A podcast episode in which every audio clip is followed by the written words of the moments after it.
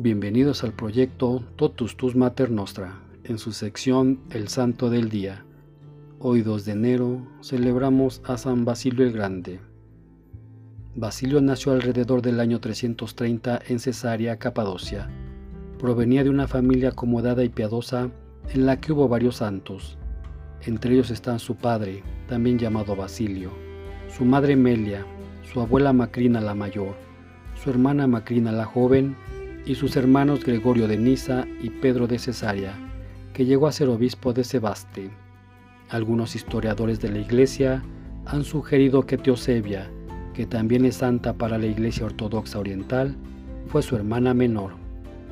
Cuando aún era niño, su familia se trasladó al Ponto, pero pronto volvieron a Capadocia, a vivir con familiares de su madre, y según parece, estuvieron al cuidado de su abuela Macrina.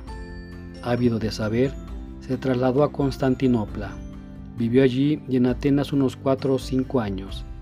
En este último lugar, tuvo como compañero de estudios a Gregorio Nacianceno. Ambos estuvieron profundamente influenciados por Orígenes, y entre ambos escribieron una antología llamada Filocalia. También en esa época entabló amistad con el que llegaría a ser emperador, Juliano el Apóstata. Fue en Atenas donde comenzó a pensar seriamente en la religión y se decidió a buscar a los más famosos santos eremitas de Siria y Arabia, para aprender de ellos el modo de alcanzar un estado de ferviente piedad y de mantener su cuerpo sometido mediante el ascetismo, lo que solía denominar una vida filosófica.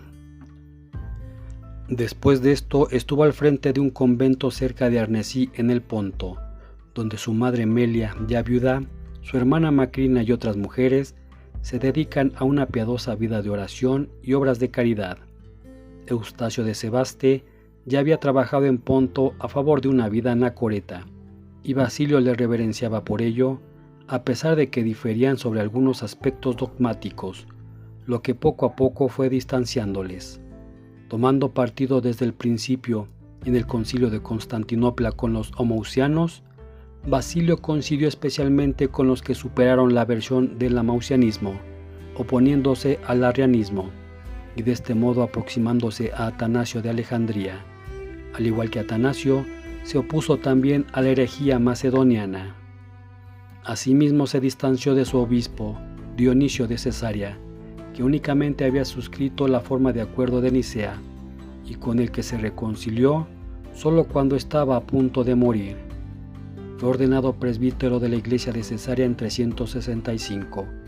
Su ordenación fue probablemente consecuencia de los ruegos de sus superiores eclesiásticos, que deseaban utilizar su talento contra los arrianos, ya que en esa parte del país eran numerosos y gozaban del favor del emperador valiente de ideas arrianas, y reinaba en esa época en Constantinopla.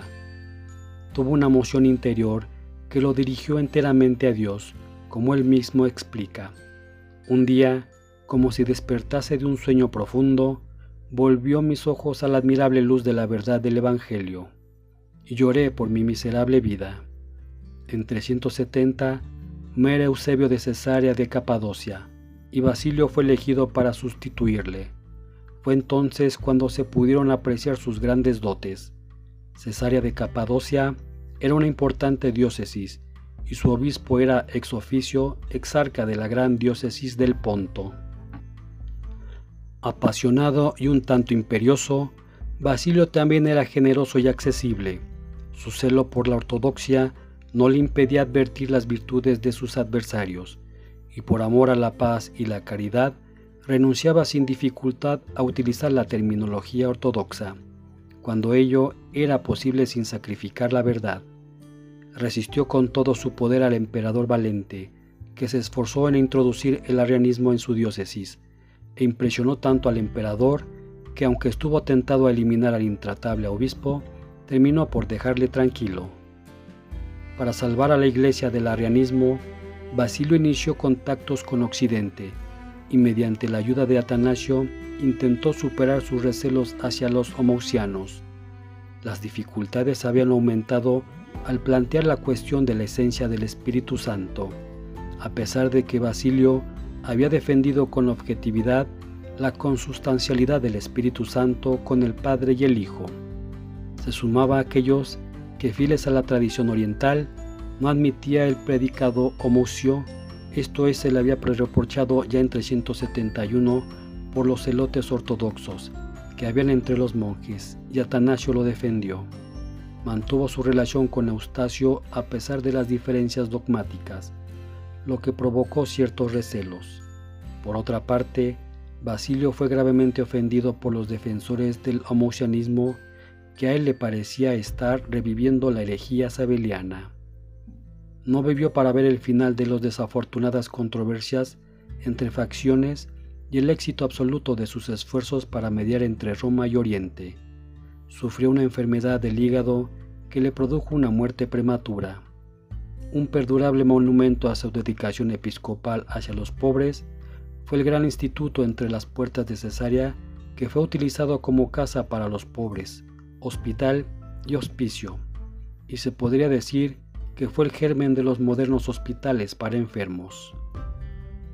Este día también celebramos a San Gregorio Nacianceno, San Adelardo, San Airaldo, Argeo y Narciso y Marcelino, San Bladulfo, San Juan Bueno, San Mainquino, San Telésforo, San Teodoro de Marsella, San Vicenciano, Beata Estefanía Quinzani, Beatos Guillermo Repín, Beato Lorenzo Batar, Beato Marcolino Amani, Beata Marie-Anne Blondin.